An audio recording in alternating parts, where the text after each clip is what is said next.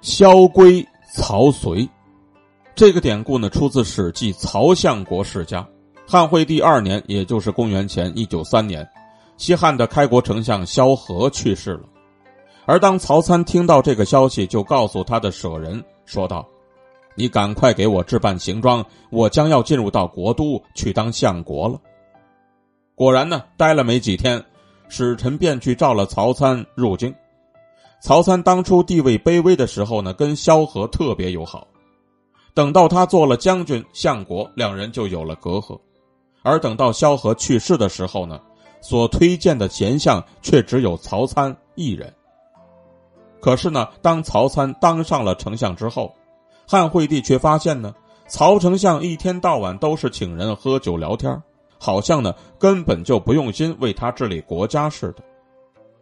汉惠帝就感到非常纳闷又想不出一个所以然来，只是以为曹相国嫌他太年轻了，看不起他，所以呢就不愿意尽心尽力的来辅佐他。正因如此，汉惠帝左想右想，总是感到心里没底，有些着急。有一天呢，汉惠帝就在朝廷当中担任中大夫的曹参的儿子曹处说：“你休假回家的时候啊，碰到机会。”就试着问问你的父亲，你就这么说：这高祖刚刚去世没多久，现在的皇上又特别年轻，根本就没有治理朝政的经验，正需要丞相多加辅佐，共同把国事处理好。可是您呢，身为丞相，却整天都是和人喝酒闲聊，一不向皇上请示报告政务，二不过问朝廷大事。要是这么长久下去，您怎么能够治理好国家、安抚好百姓呢？你问完之后啊，就看看你父亲到底会怎么回答。回来之后呢，你就告诉我一声。不过呢，你千万别说是我让你这么去问的。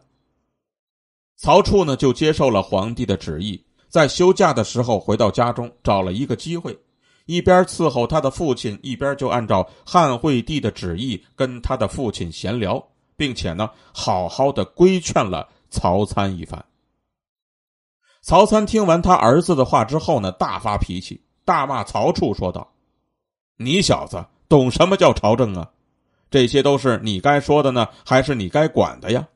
你还不赶快给我回宫去伺候皇上去！”曹参呢，一边骂一边拿起板子，把他儿子呢狠狠的打了一顿。曹处遭到了父亲的打骂之后，垂头丧气的回到宫中，并且向汉惠帝大诉委屈。惠帝听了之后呢，就更加感到莫名其妙了，不知道曹参为什么会发那么大的火。第二天下了朝呢，汉惠帝就把曹参留下来，并且责备他说：“你为什么要责打曹处呢？他说的那些话都是我的意思，也是我让他去规劝你的。”曹参听了汉惠帝的话之后，立刻就摘下帽子，跪在地下，不断的叩头谢罪。汉惠帝呢，就叫他起来，同时呢，又说道：“你究竟有什么想法？照直说吧。”曹参呢，想了想，就大胆的回答惠帝说道：“陛下呀，请您好好的想一想，您和先帝相比，谁更加贤明英武啊？”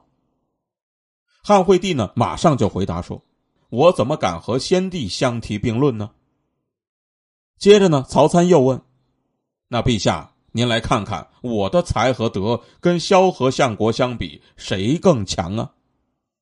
汉惠帝呢，就笑着回答说：“这个嘛，我看你好像是不如萧相国吧。”曹参呢，就接过汉惠帝的话，接着说道：“陛下，您说的非常正确呀。既然……”您的贤能不如先帝，我的才与德又比不上萧相国。那么，先帝和萧相国在统一天下之后，陆续制定了许多明确而又完备的法令，在执行当中又都是卓有成效的。难道我们还能制定出超过他们的法令规章来吗？说到这里呢，曹三先是停了停，然后呢，他就变得十分诚恳，接着说道。现在陛下是继承守业，而不是在创业呀。因此，我们这些做大臣的，那就更加应该遵照先帝的遗愿，谨慎从事，恪守职责。对那些已经制定并且执行过的法令规章，更加不应该乱加改动，而只能是遵照执行。我现在这样照章办事，不是很好吗？汉惠帝听完了曹参的解释之后呢，马上就说：“哎，我明白了，你不必再说了。”曹参在朝廷担任丞相一共三年的时间，极力主张清静无为，不扰民。遵照萧何制定好的法规来治理国家，使得西汉政治稳定、经济发展，人民的生活水平呢日益提高。等到他去世之后，百姓们就特地编写了一首歌谣，称颂他说：“萧何定法律，明白又整齐；曹参接任后，遵守不偏离，施政贵清净，百姓心欢喜。”